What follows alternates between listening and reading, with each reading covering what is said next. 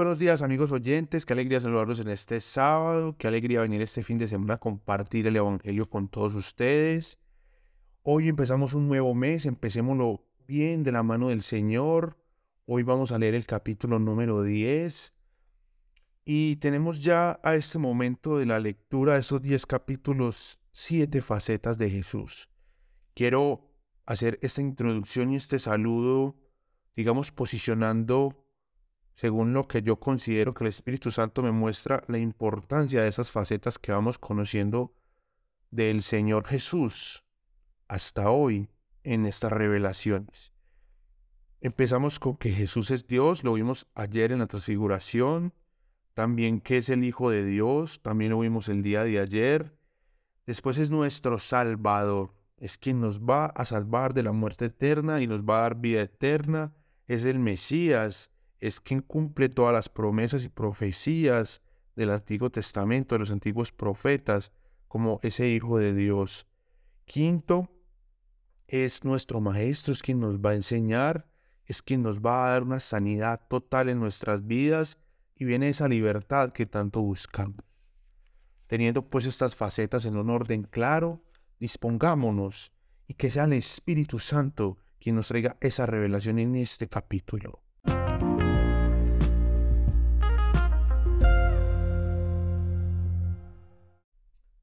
Padre, gracias te damos, Señor, por este día. Gracias por el mes que acabamos de culminar. Gracias por este nuevo mes que empieza.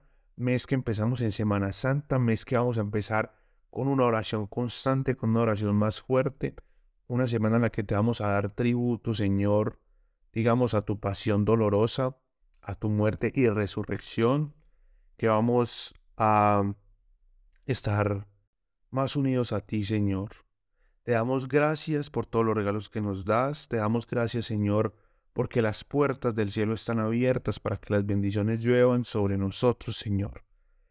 Hoy te quiero pedir, Espíritu Santo de Dios, que nos dé la fortaleza de confesar de boca nuestras amarguras, nuestras tristezas, nuestros pecados, nuestros dolores, nuestras amarguras, para que esa roca que hay en nuestro corazón se rompa, se parta, Señor, y podamos reclamar esa promesa que tú tienes para nosotros, que nos vamos a encontrar en estas lecturas, que tú, Señor, cambias nuestro corazón de piedra por un corazón de carne, para poder estar contigo, Señor. Y esa espiritualidad que tanto contamos acá, esa espiritualidad que tantos anhelamos, Señor, esa conexión contigo que depende de nuestro corazón sano, se pueda realizar, Señor. Yo te quiero pedir, Espíritu Santo, sanidad en los corazones de todas las personas que oyen este podcast, Señor, de todas las personas que te buscan con devoción, de las familias representadas en las personas que oyen este programa, Señor. Y que seas tu Espíritu Santo de Dios sanándonos, renovándonos, transformándonos, y que el corazón esté cada día más dispuesto a recibir, a sanar, pero sobre todo, Señor, a tener esa certeza de que tú estás con nosotros, de que tú nos has dotado de capacidades, de dones, de talentos, de carisma, Señor, de habilidades para compartir el Evangelio, para enfrentarnos a nuestro trabajo, a nuestras actividades diarias, Señor. Que tú eres nuestro proveedor, que tú eres nuestro Señor y Salvador, que tú eres la guía de nuestras vidas. Espíritu Santo de Dios, yo te pido, yo te pido, Señor, que tú seas ese consuelo para todos, pero sobre todo que seas ese dulce, ese dulce huésped del alma. Hoy, amigo oyente, creo que te grabes eso en tu corazón. Ven, Espíritu Santo, dulce huésped del alma, dulce huésped del alma, que ese amor cariñoso del Padre descienda a nosotros por el Hijo a través de ti, Espíritu Santo. Tú que estás dentro de nosotros, Muéstranos esa alegría de caminar contigo, esa alegría de sentirnos llenos del Espíritu Santo. Que cada mañana que abramos nuestros ojos podamos sentir tu presencia en nuestras vidas, Señor. Y que nuestras primeras palabras en el día sean buenos días, Espíritu Santo de Dios, ¿cómo estás? ¿Qué vamos a hacer hoy? Llénanos de alegría, de gozo, de gracia, de favor, de amor, de fortaleza. Renueva nuestras fuerzas cada día, Señor. Permítenos tener la valentía de pedirte perdón por nuestras faltas, por nuestros pecados, por nuestras debilidades, por los procesos en cuales nos demoramos, Señor, porque nos cuesta unirnos a ti, Señor. Espíritu Santo, a ti te pedimos, ven a ser dulce nuestro corazón, para que la dulzura que recibimos de ti la podamos transferir a los demás que se rodean con nosotros cada día. Y te pedimos en este momento, Señor, que nuestros oídos espirituales sean abiertos, que nuestros ojos espirituales sean abiertos y que nuestro corazón haya esa fusión para poder recibir esa palabra y ese mensaje que vamos a leer a continuación.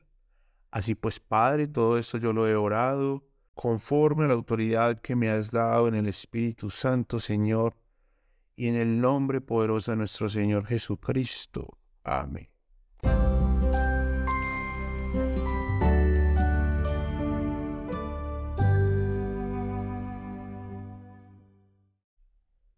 Evangelio según San Lucas capítulo 10 Después de esto, el Señor eligió a otros setenta y dos, los mandó de dos en dos delante de él a todos los pueblos y lugares donde quería ir. Jesús les dijo, La cosecha es mucha, pero los trabajadores son pocos. Por eso, pidan al dueño de la cosecha que envíe trabajadores para recogerla. Vayan y tengan en cuenta que los envío como corderos en medio de lobos. No lleven dinero, ni provisiones, ni otro par de sandalias, y no se detengan a saludar a nadie por el camino. Cuando entren en alguna casa, primero digan, la paz sea con ustedes. Si allí vive alguien de paz, la bendición de paz de ustedes se quedará con él, pero si no, la bendición regresará a ustedes. Quédense en esa casa, coman y beban lo que ellos les ofrezcan, porque los que trabajan merecen recibir su sustento. No vayan de casa en casa. Cuando lleguen a un pueblo donde sean bienvenidos, coman lo que les ofrezcan. Salen a los enfermos de este pueblo y díganles, el reino de Dios ya está cerca de ustedes.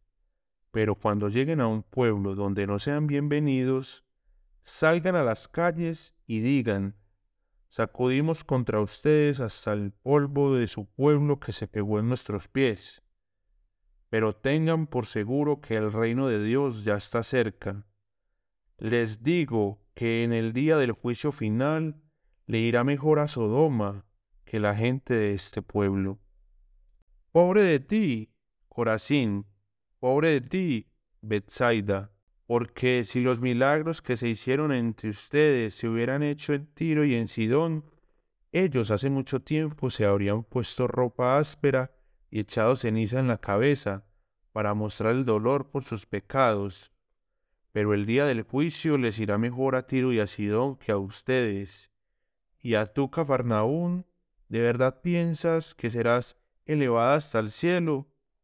Pues no, sino que bajarás hasta el infierno. El que los escucha a ustedes, me escucha a mí. El que los rechace a ustedes, me rechaza a mí. Y el que me rechaza a mí, rechaza al que me envió. Los setenta y dos elegidos regresaron muy felices y dijeron, Señor, hasta los demonios nos obedecen en tu nombre. Entonces Jesús les dijo, Vi a Satanás caer del cielo como un relámpago. Tengan la seguridad que les he dado autoridad de aplastar escorpiones y serpientes, y autoridad sobre todo el poder del enemigo. Nada les hará daño pero no se alegren tanto de dominar a los espíritus, sino de que sus nombres están escritos en el cielo.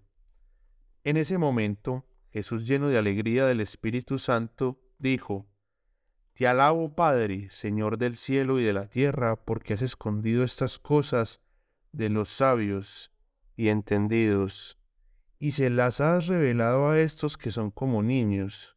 Sí, Padre, porque así te agradó. Mi Padre me ha dado todo.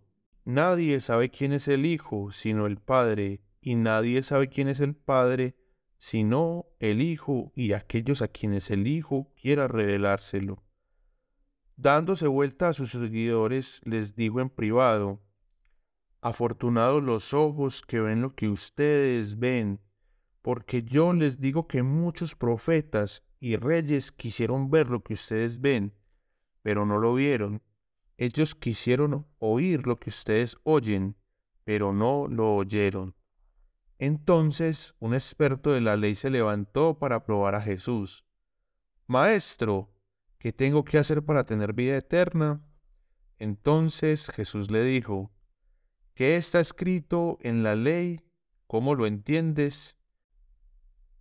Él contestó, Ama al Señor tu Dios con todo tu corazón, con toda tu alma, con todas tus fuerzas y con toda tu mente. Y ama a tu semejante como te amas a ti mismo.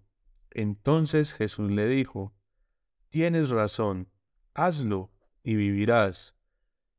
Pero como quería demostrar que su manera de vivir era correcta, le dijo a Jesús, ¿Y quién es mi semejante?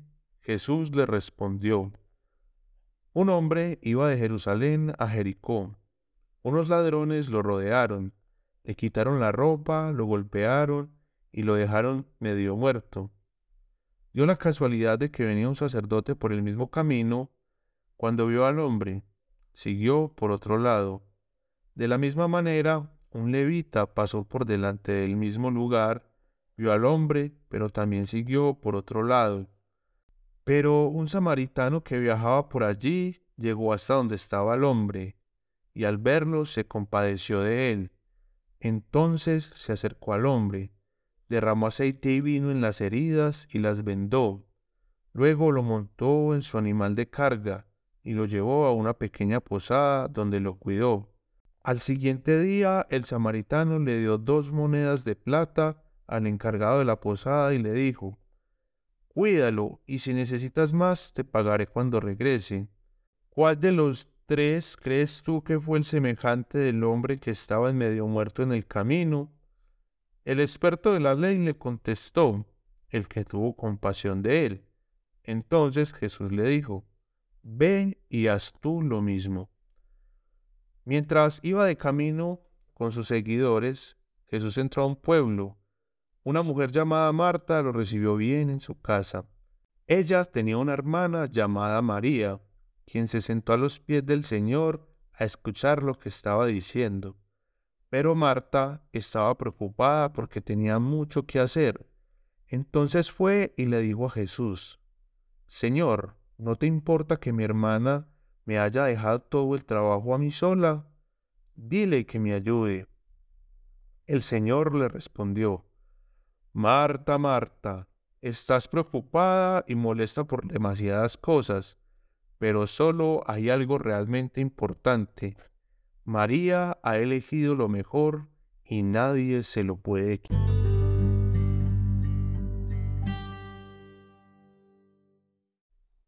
Bueno, amigos oyentes, yo no sé ustedes, pero para mí un capítulo con muchas, muchas revelaciones eh, la presencia del Espíritu muy fuerte, eh, sobre todo en ese momento que nos cuenta la caída de Satanás, uff, impresionante. Empezamos este capítulo nuevamente, Jesús nos reconfirma el envío que tenemos todos los creyentes que caminamos detrás de Jesús.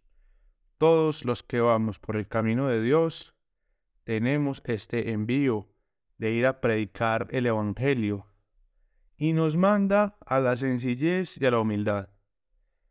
Nuevamente, una vez más, el Señor nos llena de poder, nos llena de autoridad y nos envía a que las personas que no conocen el Evangelio lo conozcan a través de nosotros.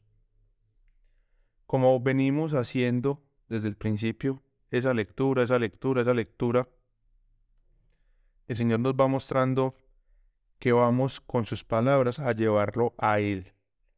Vamos a llevarlo a Él. Y una advertencia genial nos advierte que vamos entre lobos.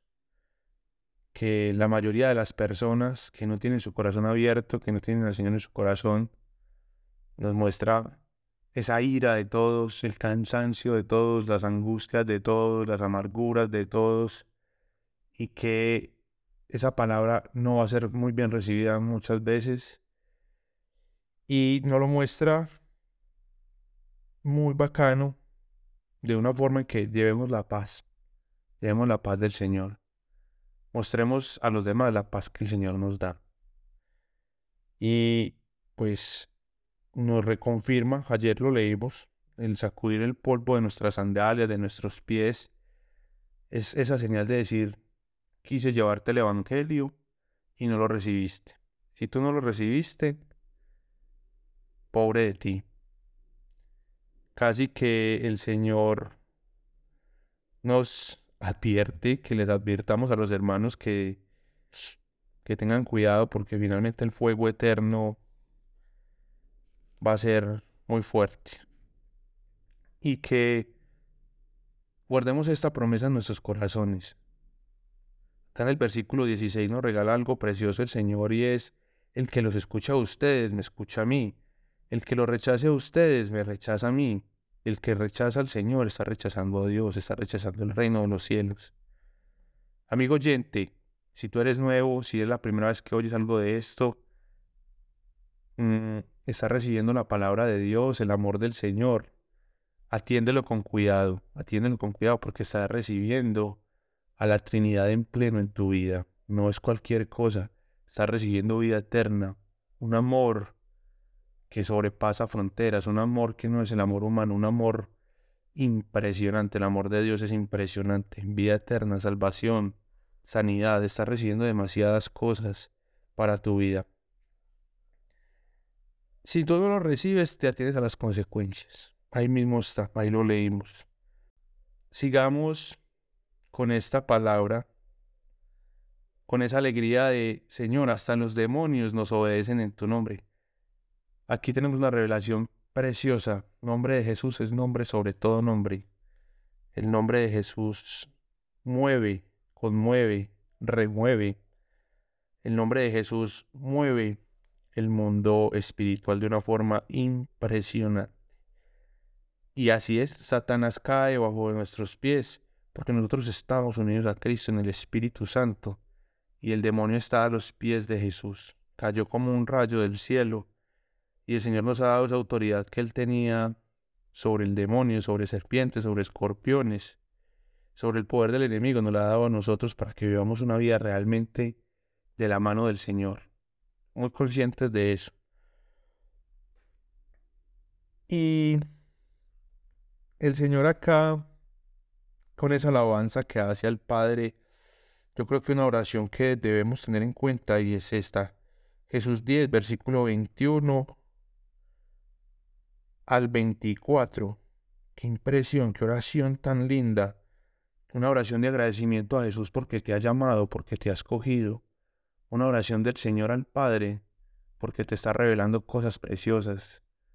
Y eso es para ti, amigo oyente, para mí, para todos, para todos los que le damos esta palabra y la guardemos en nuestro corazón. Sentámonos alegres porque estamos viendo cosas maravillosas en el mundo, porque estamos oyendo la palabra de Dios, porque podemos guardar esa palabra en nuestro corazón y dejar que esa palabra transforme nuestra vida como lo decía en la oración, que los corazones de piedra sean cambiados por corazones de, carne, que puedan llenarse de estas palabras de Dios, de esas oraciones tan, tan lindas que hace Cristo, Jesús, por ti, por mí. Y nuevamente nos confirma ese envío, ese mandato, con esta historia del, del, del, buen samaritano, si vamos a servir al Señor, hagámoslo con amor, hagámoslo con dignidad. O sea, esa humildad de sabernos hijos de Dios, reyes, sacerdotes y profetas, de sentirnos hijos de Dios, de sentirnos amados por Dios, pero con la humildad que requiere, con la sencillez, siendo personas acordes a lo que hablamos, que nuestra vida refleje mucho más aún de nosotros que las palabras que digamos. Que las personas puedan encontrarse contigo y puedan decir realmente tú qué tienes, que tu vida refleja paz, refleja tranquilidad, refleja estabilidad, refleja que eres una persona de amor, que eres una persona de gracia, que estás tranquilo, que finalmente lo que ha pasado en tu vida es que el Señor ha entrado a tu corazón y el Espíritu Santo te está renovando y estás dando fruto conforme al llamado que se te ha hecho. Entonces, cuando nos habla de esos 72, al inicio del capítulo nos está hablando a todos, todos, todos tenemos este llamado. Todos nos debemos dejar impactar por el Señor. Y lo hemos hablado en capítulos anteriores ya, nunca sentirnos soberbios, nunca sentirnos, yo ya sé de Dios, yo ya camino con Dios hace tantos años, yo ya predico el Evangelio, yo ya, yo ya vivo la ley, yo llamo al Señor con todo mi corazón, yo ya no necesito más nada, y nunca puedo aprender más, yo soy un objeto de sabiduría para los demás. Menguemos eso y permitamos que el Espíritu Santo sea quien haga la obra. Y finalmente, quiero cerrar este capítulo, me encanta e, estos versículos de Marta, Marta, em, porque el Señor nos llama a disfrutar de su presencia, a compartir con Él.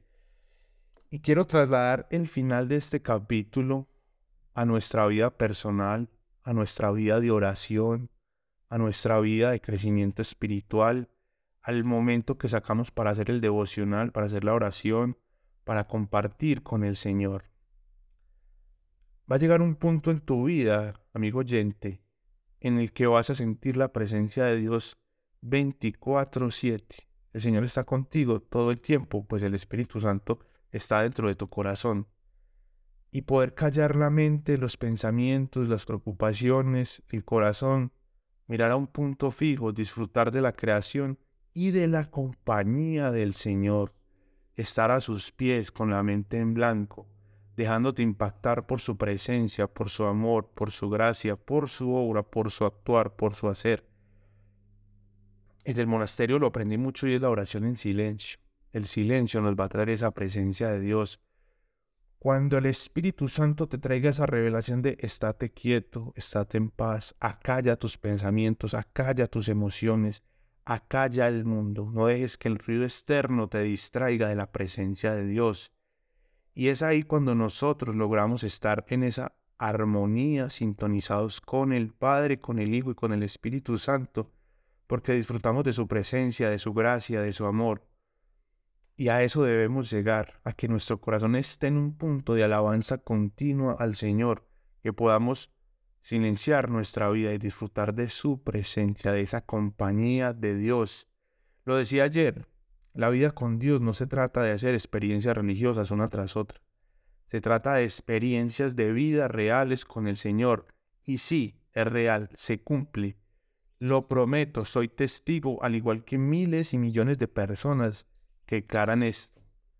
La compañía de Dios es real. La presencia de Dios en tu vida es real. Se cumple a medida que tú dispongas tu corazón para disfrutar tu vida de la mano del Señor. Entonces, muy fácil empezar con oraciones cortas, empezar con oraciones que te van llevando, que te van profundizando. ¿Oraciones de qué? Señor, abro mi corazón. Tengo este y este problema. Señor, ta, ta, ta, pasa eso en mi vida. Quiero agradecerte, quiero alabarte, quiero bendecirte. Alaba al Señor, alaba al Señor, agradecele por todo. Y el Señor va a empezar a transformar tu vida. Entonces, eso va a empezar a suceder paulatinamente, vas caminando con Él. Vas caminando con Él. Dejo claro algo, Dios no es de fórmulas. No es que debas hacer uno o dos pasos, Dios es de relaciones personales. Como sea tu forma de ser, tu forma de ser es la misma con tus amigos, con el Señor. Sé, sensato, sé natural, sé tranquilo, sé abierto con Dios y Dios va a trabajar en tu vida de una forma maravillosa. Amigos oyentes, me encanta como el Espíritu Santo suscita la oración y la cierra en el capítulo en este análisis porque ustedes lo pueden ver. Yo les quiero compartir algo. Este pequeño análisis que yo hago son cosas que me suscita el Espíritu Santo. Obviamente yo primero leo el capítulo y me hago como un análisis, pero la oración se va dando la lectura se hace y el análisis se va dando conforme a lo que vamos avanzando en cositas que yo subrayo mientras voy leyendo para poderles hacer a ustedes esta retroalimentación, que a la vez es para mí el llenarme de gozo y la alegría, porque la palabra del Señor me está llenando de promesas, me está sanando, me está trayendo revelación, me está mostrando el camino que debo de seguir. Entonces, por ejemplo, en este momento el Señor me envía a llevar el Evangelio, pero a disfrutar de su presencia, a sentirme hijo de Dios, a sentirme hijo amado, a sentirme alegre, porque me está revelando tantas cosas, porque oigo su palabra, porque veo su actuar porque he orado por enfermos y se han sanado, he orado por personas con problemas espirituales y se han liberado, he orado por ciegos espirituales y han visto al Señor, he orado por personas que están cansadas y el Señor les quita el cansancio.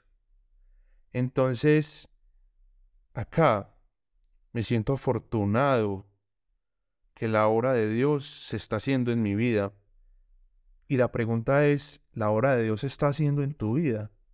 ¿Qué falta en tu corazón para que la obra de Dios empiece a pasar en tu vida, amigo oyente? Con eso los dejo el día de hoy. Recuerden que vamos respondiendo esa pregunta de quién es Jesús para mí. Con esto termino. Un feliz fin de semana. Nos encontramos el lunes con el capítulo 11. El Señor los bendiga pues en abundancia, amigos oyentes, que estén muy bien y descansen mucho en el Espíritu Santo.